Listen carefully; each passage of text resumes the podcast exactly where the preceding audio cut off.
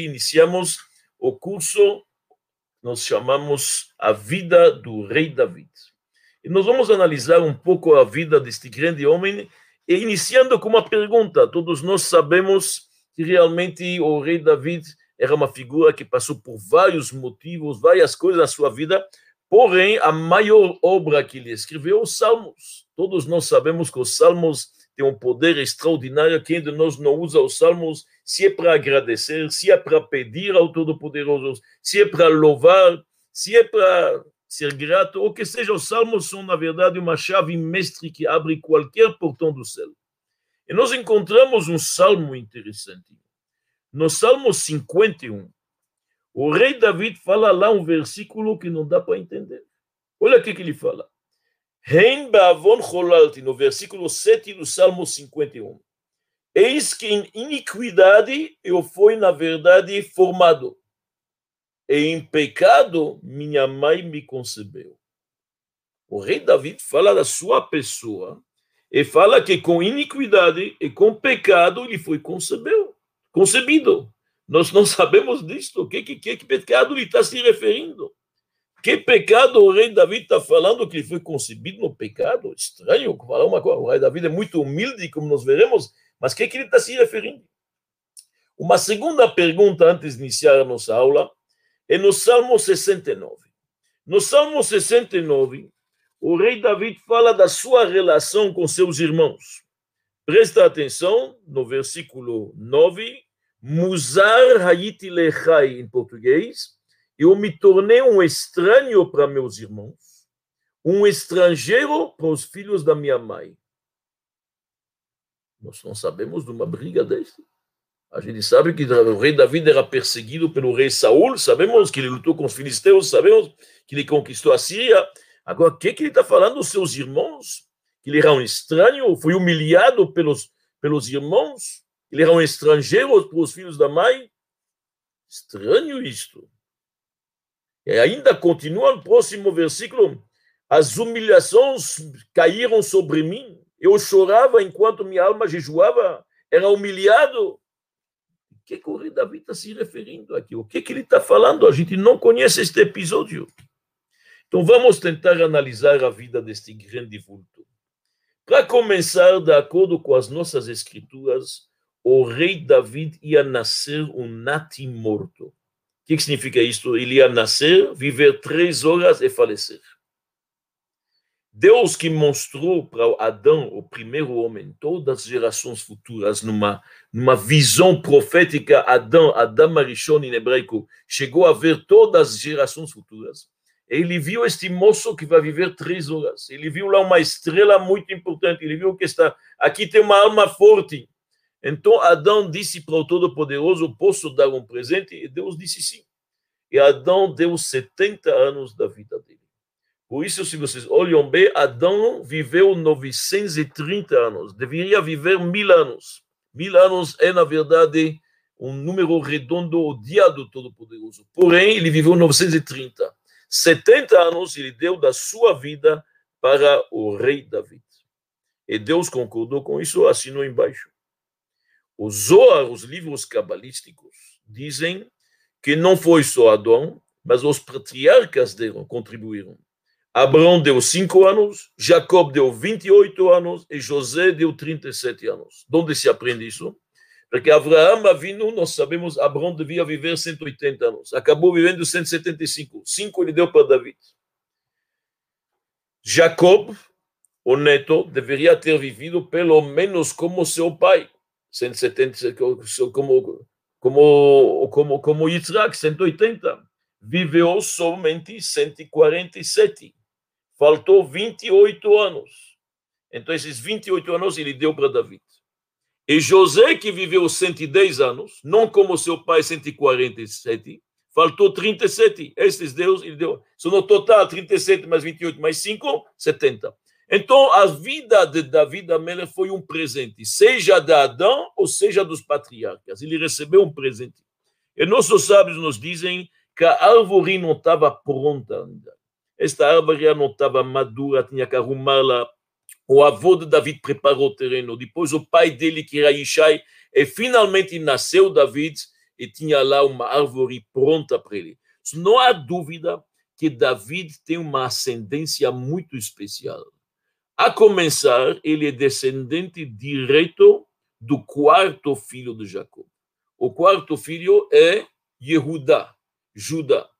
E Jacob tinha prometido que todos os reis vão ser descendentes de Judá. Sempre a liderança será nas mãos de Judá. Ele fala ao seu leito da morte, disse Jacob para seu filho Judá, Lo yasu shevet mi Judá. O sceptro não vai partir da tua mão. Então ele é descendente direto de Judá. Ele é descendente direto também de Nachshon ben Aminadav, aquele homem que pulou nas águas. Lembra Nachshon? aquele que mostrou o caminho quando as águas se abriram do Mar Vermelho, esse homem de fé, Nachshon, esse pioneiro, descendente de David, é descendente dele. E David é descendente também de Miriam. Miriam, a profetisa, irmã de Moisés. A gente sabe que ela casou com Kalev ben Yefuné. Kalev, o líder da tribo de Judá, casou com Miriam, também David é descendente dele. Então, David é descendente de grandes pessoas, grandes personagens, personagens do judaísmo. E principalmente vamos falar do pai dele. Quem era o pai de David? O pai de David se chamava Yishai, morava na cidade de Betlehem. E os nossos sábios nos dizem que Yishai era o presidente da corte suprema judaica.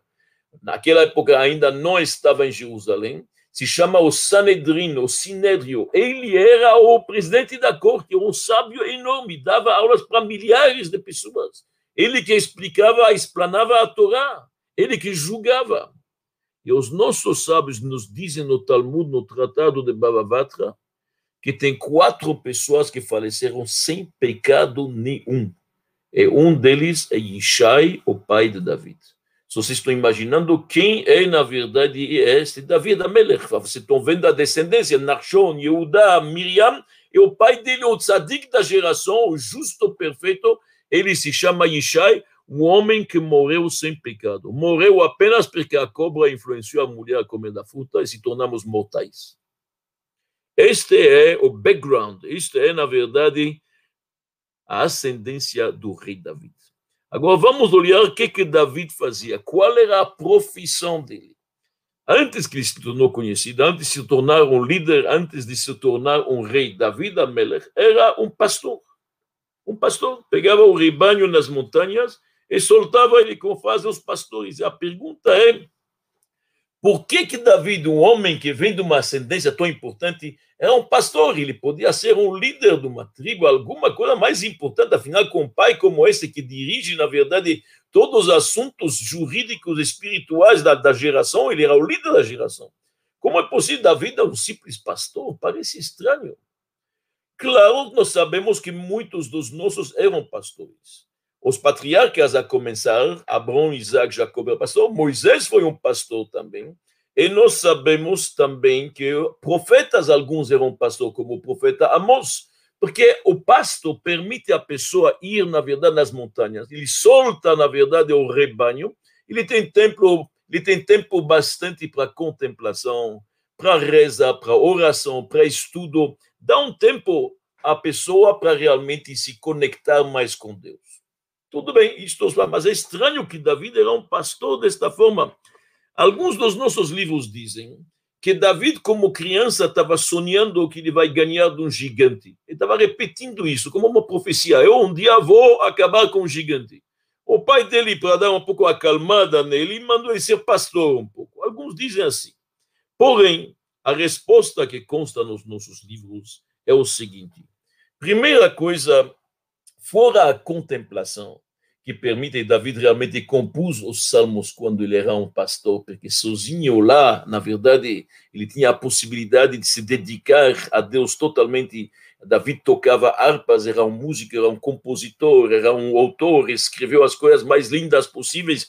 Então, sem dúvida, esta, esta forma de estar, na verdade, totalmente solitário, sozinho, isto era importante para ele. Mas tem mais um motivo. Os nossos sábios nos dizem que Deus testou David dentro do rebanho. Deus testou para ver se ele seria um bom líder do povo de Israel. Como testou ele? Deus observou como que ele é um pastor, que tipo de pastor ele é. E Deus viu que Davi Amelech cuida muito bem do rebanho. Para as ovelhas mais velhas, ele dava uma grama mais fina, mais mole. Para os jovens, uma grama mais dura. Para cada um, ele cuidava, na verdade, e dava o alimento correto. Cuidava dos menores, para eles não ser machucados pelos maiores.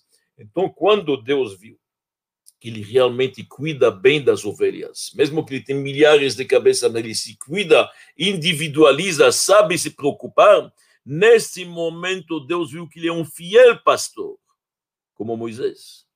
O apelido de Moisés era pastor fiel.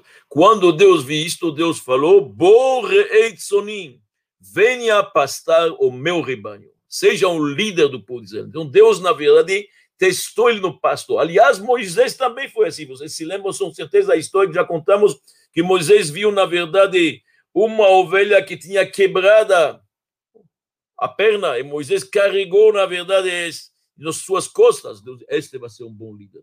Então, Deus testou. Mas ainda nós não estamos convencidos por que, desde a juventude já ele era um pastor, diferente de seus irmãos, que eram guerreiros, que, era, que estavam no exército, David parece um pouco ter uma vida à margem da sociedade. E vamos ter que entender isto. Vamos então estudar melhor de onde que é a origem de David. Já falamos que pelo pai Ishai, o pai era muito justo. Mas vamos um pouco mais para cima. A bisavó de David se chamava Ruth. Ruth era de origem moabita, do povo Moab, Moab, moabita. Vamos tentar lembrar isto. Nós sabemos que existem dois povos, Amon e Moab, que são descendentes de Lot. Abraão tinha um sobrinho, que se chama Lot, que cresceu na casa dele. Depois foi para a cidade de Sodom. Infelizmente, ficou um pouco influenciado pela cidade foi salvo pelos anjos quando Sodoma e Gomorra foram destruídas, e levou suas duas filhas. Disto nasceram duas nações, Moab e Amon, que são parentes de longe de Abraão.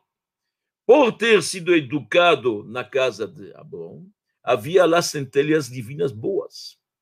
E Deus diz que apesar que Amon e Moab não se comportaram bem com o povo judeu, várias vezes atacaram ele, querendo, na verdade, destruí-lo, e oprimi-lo. Deus salvou estes povos por causa destas centelhas divinas. E uma destas centelhas é Ruth. Presta atenção. No deserto, tinha um rei antissemita de Moab que se chamava Balak. Este Balak quis destruir o povo de Israel, mas ele entendeu que com armas ele não vai conseguir. Ninguém tinha conseguido. Se o Egito, na verdade, ruiu perante o povo judeu, ele entendeu que não vai ser com armas. Ele contratou o feiticeiro Balaam para amaldiçoar o povo judeu. Este feiticeiro Balaam pediu para Balak, aquele rei Balak, fazer várias oferendas a Deus. Ele fez. Então, mesmo que ele era ruim e malvado e queria destruir o povo de Israel, mas pelo mérito que ele fez oferendas a Deus, dizem os nossos livros, ele teve um bisbisneto que se chamava Eglon, que era o rei de Moab. Eglon, Eglon, presta atenção. Na época dos juízes, quando os judeus datavam em Israel, este Eglon teve duas filhas. Uma se chama Orpa e a outra Ruth. Duas princesas que cresceram no palácio moabita. Moabita. O povo de Moab não é um povo querido pelo povo judeu. Várias vezes o povo de Israel pediu, durante sua trajetória no deserto, indo para a Terra Santa, se podiam passar pelo território do Moab. Só passar para poder poupar tempo. Não pedir nada. Não fizeram isso. Nem água trouxeram. Nem um pouquinho de água para poder alimentar, dar um pouco, saciar a sede. Então, eles recusaram. Não só que recusaram, saíram até com armas se queriam guerrear. Deus falou: olha bem, eu não quero que vocês casem com Moab e Amon. Tem uma proibição na Torá não casar com o povo de Amon e Moab. Em hebraico, lo yavo Amoni o Moavi bikal Hashem. Um Amoni e um Moabi, homens, não entrarão na congregação de Deus e não casam com o povo de Israel. Mesmo se convertendo, nós sabemos que a conversão existe no povo de Israel, mas estes dois, já que não trataram bem o povo, Deus relembrou isso na sua Torá. Agora voltamos a este Eglon, que era descendente de Balac, e tem duas princesas.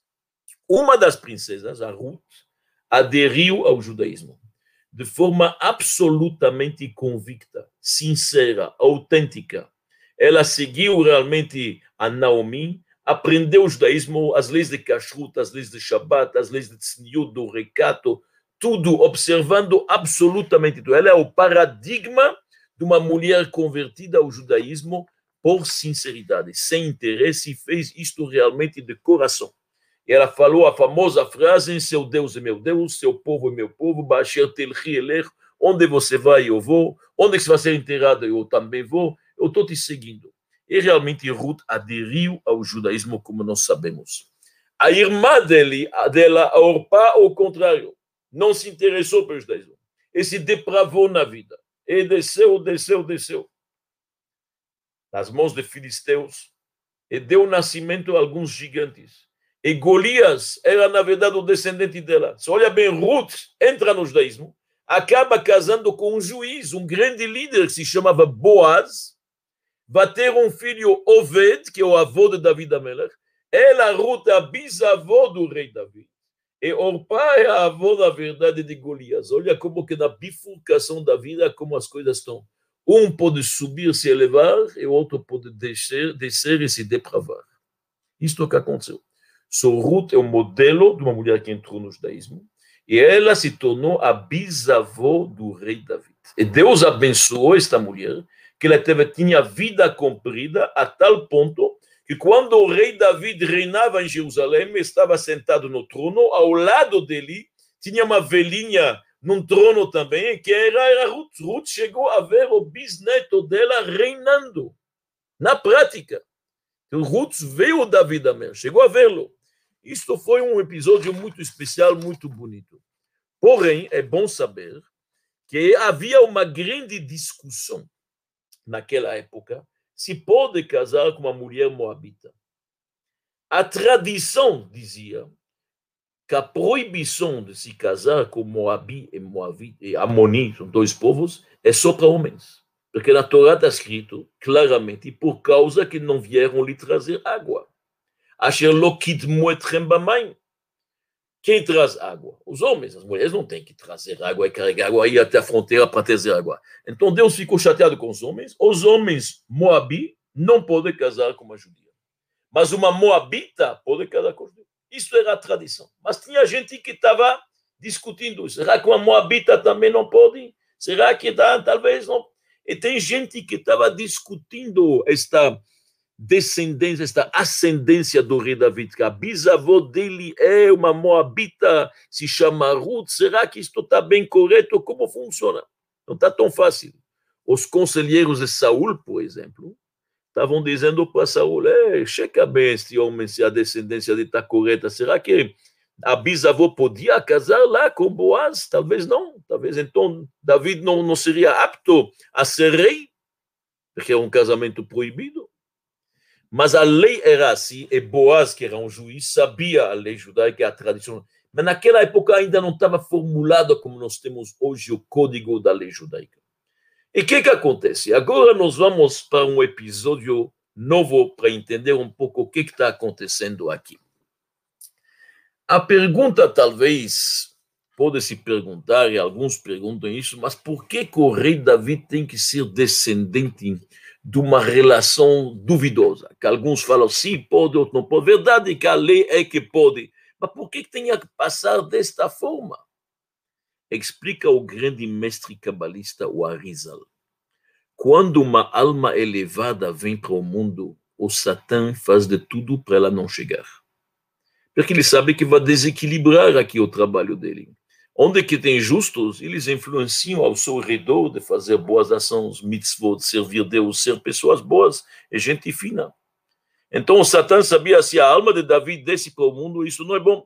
Ele vai fazer de tudo para contrapor-se a esta descida. O que, que faz Deus, na sua infinita sabedoria? Deus, como se fosse, esconde, contrabandeia almas elevadas em lugares que ninguém poderia pensar. Por isso, muitas vezes, em relações duvidosas, aparecem almas elevadíssimas. É isto que aconteceu com David Amelech. Nasceu realmente de algo que estava meio duvidoso para alguns, para alguns, para aqueles que sabem a lei, sabem muito bem que David Amelech é absolutamente legítimo, tudo dentro, na verdade, como a lei manda, e pode casar com uma moabita, e Ruth é uma grande tzadeket inacreditável, sem discussão. E aqui agora, nós estamos a um episódio novo. David é um pastor, e agora o rei vigente é o rei Saul, ele foi o primeiro rei, porém é um reinado emprestado, a palavra Shaul em hebraico significa emprestado, algo que é temporário, porque Deus prometeu que os reis permanentes seriam da casa de Judá, não da casa de Benjamim. Shaul é descendente de Benjamim. Então, Shaul reinou dois anos. Deus não ficou contente que ele desobedeceu a ordem na guerra do povo Amalek, mas isso é outro episódio. E agora Deus chama o profeta, aquele que ungiu Saul, Agora ele fala, Deus fala para ele: Eu quero que você vá me ungir um novo rei. E Deus fala para ele as palavras: Eu escolhi um rei na casa de Yishai, na casa de Yishai de Betlehem. Olha bem, na casa de Yishai de Betlehem, vai ver lá, você vai ver, eu tenho escolhido lá um rei. Ok? Por favor, você me vai lá, porque realmente lá se encontra o futuro rei. É estranho o que, que acontece. O rei, o, profeta Samuel, pega, ele tinha um pequeno chifre com óleo da unção, para poder fazer ungir, quando, quando alguém era escolhido como rei, para coroá-lo, precisa passar um óleo especial que desce do cabelo entre, entre os olhos. Male carnecha shemen. Deus fala, enche de óleo e vai para Betlehem, na casa de Ishai, que raiti bebanav limelech. Entre os filhos dele, eu encontrei para mim um rei. Ótimo. Saul viaja até Betlehem, em português se chama Belém, e lá quando ele chega em, na cidade, os anciãos estão com medo. Vaiavô Betlehem, ele chegou na cidade de Betlehem, Vaiecheredu Zikne Hair. Os anciãos da cidade ficaram com medo, porque você vem para alguma coisa, está tudo em paz, está tudo. Que é que eles estavam com medo? Porque eles estão medo de repente. Saul falou, o Samuel falou: não, eu vim aqui para fazer um banquete, tudo tranquilo, vamos fazer um banquete para Deus, não tem problema. Ele vai direto na casa de Ishai. E pede a Ishai: me apresenta teus filhos. E Ishai traz sete de seus filhos apresenta o primeiro, se chama Eliav, um moço grande, bonito, fantástico. O profeta Samuel tinha certeza, é isto. Ele já quase queria coroá-lo, Deus falou, não, não, não é. Você não enxergou o que devia enxergar. E aqui Deus fala uma frase para Samuel, uma frase forte. Ha'adam enaim, o homem vê os olhos, Hashem yir'ela levav. Mas Deus olha, na verdade, o coração. Então você está olhando só a aparência, mas eu tá, não é este. Passou o segundo, o terceiro, todos sete passaram e Deus não aprovou nenhum. Bom, não aprovou nenhum. Neste momento, Samuel se vira para Ishai e falou: Atamu anearim, terminou os, os moços. E Ishai fala assim: terminou. Ishai fala: Samuel fala: Mas como? Deus me mandou aqui para escolher um filho entre nenhum dos sete. Ah, disse já não, não, não, tem um pequeno realmente, que é, está com pasto, está com, tá com rebanho gado na montanha, ele é um pastor. Neste momento, Samuel fala para ele: me traz ele aqui, por favor. Traz ele aqui, que nós não vamos comer e sentar para o banquete enquanto que ele não vem. Uau! Interessante isso. Interessante. A primeira pergunta aqui que surge, o Ishai não sabe quantos filhos ele tem? Tem que lembrá-lo. O profeta perguntou para ele, terminou? Ele falou, terminou. Ah, não, tem ainda um pequenininho que está na montanha. Como, você não sabe quantos filhos você tem? O que está acontecendo? Parece que ele estava escondendo David. E por que, que os anciãos ficaram com medo dele? O que, que aconteceu aqui? É muito estranho tudo isso. E ainda ele fala para ele: nós não vamos sentar enquanto o moço não chega. Muito interessante. O que está acontecendo aqui? Dizem os nossos sábios, presta atenção, que aqui o episódio é profundo. Yishai, como falamos antes, era o tzadik da geração. Era um justo, um homem transparente, um homem muito mais alma que corpo, um homem que servia a Deus toda a vida dele, cada respiração. E mais que o tempo passou, mais ele se elevava e mais se refinava, mais se espiritualizava. Num certo momento da vida, Yishai começou a falar, ele ficou tão religioso, tão espiritualizado, que ele falou: será que a minha bisavó fez a coisa certa? Será que podia Boaz casar com Ruth? Talvez não já que tem dúvidas, ele sabia que a lei é, é, é que pode, mas ele tão, tão religioso, tão, tão cuidadoso que ele era. Ele falou, será talvez que esse casamento está errado? Se o casamento de Ruth com Boaz está errado, mesmo que Ruth era convertida, um judeu não podia casar com ela, então eu sou, na verdade, de descendência profanada. Tem um erro comigo. Então, numa idade avançada, Yishai começou a se separar da sua mulher, para começar a viver em abstinência. Porque ele falou: talvez eu não mereço, talvez eu não sou judeu como se deve. Eu estou descendendo de uma relação ilícita, tem algum problema comigo. Ele se afastou da esposa para começar, para não viver no pecado. Depois, Yishai falou: eu preciso cacherizar minha descendência. Eu preciso ver, talvez, ter um descendente que está apto, talvez tenha alguma coisa errada comigo um homem muito puro, muito elevado, começou a se repreender, talvez de alguma coisa errada consigo mesmo. É um belo dia na vida dele, Ishai resolve que ele quer tentar melhorar a situação dele espiritualmente, mesmo de acordo com aquelas opiniões que não podia Ruth, a Moabita, casar com Boaz. O que, que ele faz? Naquela época, todo mundo tinha empregados em casa. Os chamava servos servos, de acordo com o judaísmo, têm muitos direitos. Servos ou servas? Um servo ou uma serva no judaísmo são pessoas que já guardam uma parte das mitzvot, não todas. E no momento que você libera ele, ele fica um judeu totalmente. É como se fosse uma conversão. Enquanto que trabalha, ele faz, ele não come coisas que não pode, ele não trabalha no Shabbat, faz certas coisas que não pode fazer, porque ele se cuida, mas não é totalmente judeu. Na hora de libertá-lo, ele é judeu que que fez Yishai? Em segredo, chamou sua empregada. Ele disse para ela o seguinte: escuta bem, eu gostaria de coabitar com você. O marido e mulher. Ele disse o seguinte: se eu não estou correto, se eu não estou bem, se diz assim, eu não estou judeu como se deve, porque houve uma profanação lá em cima, ele tem o direito de, na verdade, se relacionar com uma empregada. É permitido pela lei, uma chifra knanit se eu estou correto, se realmente Ruth podia ter casado com Boaz, neste caso eu estou te libertando. Se eu te libero, você está convertido, está tudo em ordem. Então ele liberou ela condicionalmente. Se precisar, ela é liberada, ele pode casar com ela. Se não precisa, ela não é liberada, ele pode casar. Qualquer que seja a situação. Se ela é engravida, ela vai ter um filho e um servo. Esse servo eu libero, ele é um judeu perfeito, sem mancha nenhuma. Então o Ishai pensou agora, se acontece alguma coisa, ela é engravida, seria a melhor coisa, porque desta forma, na verdade, ela tem um filho, ele eventualmente tem uma dúvida de servo, eu libero ele, é um judeu perfeito, cacherizei, arrumei a descendência. Então, Jishai se preparou para esta noite com esta empregada. Esta empregada achou muito estranha toda a história. Foi contar para sua ama.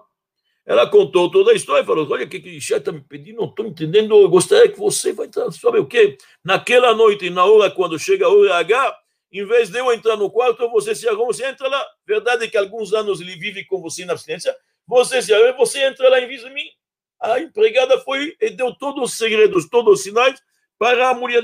E a mulher de Ishaí se preparou, como se deve. E na hora H, quem entrou no quarto não foi a empregada, foi realmente a mulher de Ishaí e engravidou. Os sábios cabalistas dizem, aqui que é interessante, o Arizal diz, os alunos do Arizal, dizem que esta empregada era uma reencarnação de Hagar, que era a empregada de Sarah. Que Sarah deu ela para Abrão, se lembra, e ela gerou Ismael. O que que acontece? Esta Hagar, quem se lembra bem na época de Abrão, o patriarca, ela desrespeitou Sarah. A ama dela era Sarah. Sarah fez um favor para ela, para ela gerar um filho, e ela desrespeitou, ela perdeu o respeito para Sarah. Achou, bom, agora eu tenho filho, você não tem filho? Eu sou a dona de casa e você nada. Então, esta alma de Hagar voltou para o mundo numa reencarnação de uma empregada agora da mulher de Ishai, e ela revelou e passou tudo com respeito para sua ama. Ela fez o tikkun, ela consertou a vida anterior quando ela desobedeceu e desrespeitou Sarah. Agora, com muito respeito, ela passou todos os segredos para a mulher de Ishai. E a mulher de Ishai engravida. E agora entende bem o que está acontecendo. Nós vamos entender agora tudo o que nós perguntamos. A mulher de Ishai engravida, todo mundo sabe, principalmente os filhos em casa e o próprio marido, que Ishai não vive com sua esposa. Então todo mundo achou isto é fruto do pecado. Aqui houve o adultério. Como pode a mulher de Ishai engravidar se não vive com ela? Ishai é um tzadik, está vivendo, na verdade, uma vida de asceticismo, da abstinência. Começou a se falar que aqui teve adultério. E ela foi rejeitada. E ela, por ser uma mulher muito elevada, achou que não deveria falar o que, que aconteceu, para não também envergonhar o próprio Ishai, que ia dormir com sua empregada também, que o povo não ia entender isso, apesar que era um ato muito elevado, mas não, a pessoa não entender. Não queria revelar, ela prometeu para a empregada, acabou ficando quieta. Nasceu um menino, todo mundo achou, este menino é um bastardo, é um mamzer, como se fala em hebraico. Ele é, na verdade, fruto do pecado. O que que aconteceu? Os próprios irmãos dele queriam quase matá-lo, ou levar a mãe para um tribunal. O que é isso? Uma mãe, na verdade, que vive na adultério. O Yishai, que era um homem sábio, disse para não fazem isso, porque se vocês fazem isso, vai sair uma voz contra vocês, que vocês talvez também são filhos de adultério. Se você fala que a tua mãe é adultera, quem sabe quem de quem você é filho? Então não fazem isso. O menino nasce, ele vai ser o empregado de vocês. Ele vai ser o bedel de vocês, deixa ele tranquilo, ele vai ser o bedel, pronto, ele serve vocês como empregado, a gente faz ele um pastor lá na montanha, um leão qualquer, pegar ele, não matar ele, não levar ele na justiça ou ela na justiça. E nasceu o pequeno David. E David era chamado na cidade de Mamzer, como o bastardo da cidade. Presta bem atenção, e por isso fizeram dele um pastor, porque naquela época havia muitos leões e muitos ursos em Israel como David mais tarde contou quando ele chegou na frente de Saul e pediu, chegou sem arma, sem armadura, sem nada, e falou, eu quero lutar contra Golias. Saul falou, ok, você não nem armadura, tem uma funda na mão. Falou, já matei ursos e leões quando era um pastor, e tinha matado. Sabe, os nossos que David matou num dia quatro leões, ou mais, ursos. Então ele era um homem forte, David. Então David Amelech agora se tornou um pastor para ser longe da família, não comia na mesa com seus irmãos, era ostracido, era afastado, era odiado. A família inteira, a, vila, a cidade inteira sabia desse problema e todo mundo falava mal e todo mundo olhava para ele mal. Agora a gente começa a entender um pouco, vamos voltar a este Salmo 69 que a gente perguntou aqui que, que Davi Amela quer dizer? Olha aqui que Davi Amela está falando, Salmo 69. Muzar hayiti lechai. Muzar eu era como um estranho para meus irmãos. Muzar é mumzar, é como mamzer. Eu era um bastardo.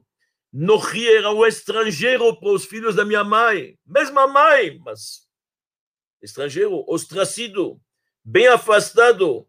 Então, David Amelech não era nem considerado o filho lá, Yishai afastado, pastor lá longe. Entretanto, David, graças a Deus, nestas noites de pastor, se imbuiu de Kedushá, de Tahará, de pureza, de contemplação de Deus, compôs salmos, aprendeu a Torá, os segredos mais profundos, se elevou espiritualmente muito.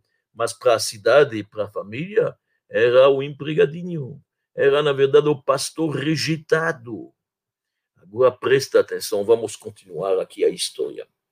Nós estamos no ponto que Samuel está lá para ungir um rei. Os sete primeiros filhos de Ishai não passaram o teste. Samuel está falando, me traz, por favor, o pequenininho. Finalmente ele falou que tem mais um pequeno, e traz ele. Foram buscar na montanha. Deve ser que David estava lá com roupas de pastor, passou em casa, ainda se trocou, o profeta está chamando ele, tá, achou estranho. A mãe perguntou para onde você vai. O Samuel está me chamando. A mãe achou estranho, foi junto, acompanhou. Estão chegando lá, toda a assembleia está esperando o banquete, que o Samuel falou que veio fazer um banquete, muita gente está lá esperando para o banquete. Todo mundo está sentado. De repente, David aparece. Naquele momento, Deus fala para Samuel: Mexirim, meu ungido, está chegando. Você está sentado? Samuel se levantou. Samuel se levantou Ishai se levantou. Todo mundo se levantou. Ninguém entende o que está acontecendo. Samuel tem uma ordem de Deus, é ele. É este moço que está chegando, jovem.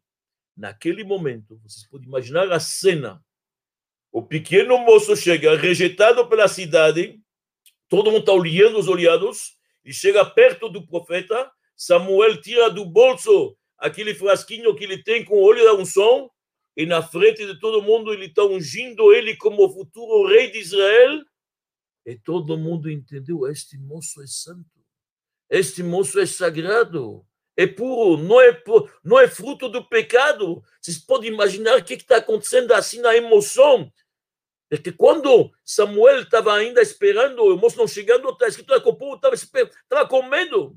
Os irmãos tinham certeza que Samuel veio para revelar a verdade, o fruto do adultério, para a cidade inteira saber disto. Estão chamando o moço, estão chamando o mamzeiro, o bastardo, por quê? Todo mundo estava tremendo. Agora a gente entende porque os anciãos estavam tremendo. A gente entende por que David fala que ele era rejeitado. De repente, toda a cidade está vendo: este é o futuro rei de Israel. Aqui não tem pecado. E Shai se vira para sua esposa fala: O que, que é isso? Ela fala: Naquela noite fui eu. Não foi a empregada. Fui eu. Uau. Naquele momento, a mãe exclama aquela frase que consta nos Salmos, no meio de Halel: Even Maasu Abonim, aquela pedra angular que os irmãos Rabanim, que os irmãos rejeitaram, ela vai se tornar, na verdade, a pedra mais importante. Ela vai ser o fundamento. Aquele irmão que rejeitaram, mas a sua bonim, pode ler Rabanim, Haital Roshpina. Esta pedra angular da nova dinastia davídica que está chegando, com mais de 20 reis depois até Mashiach ben David. Naquele momento, os irmãos, todos juntos, falam: Me'et Hashem Haitazot. Isto é uma mão de Deus Iniflat Beinenu.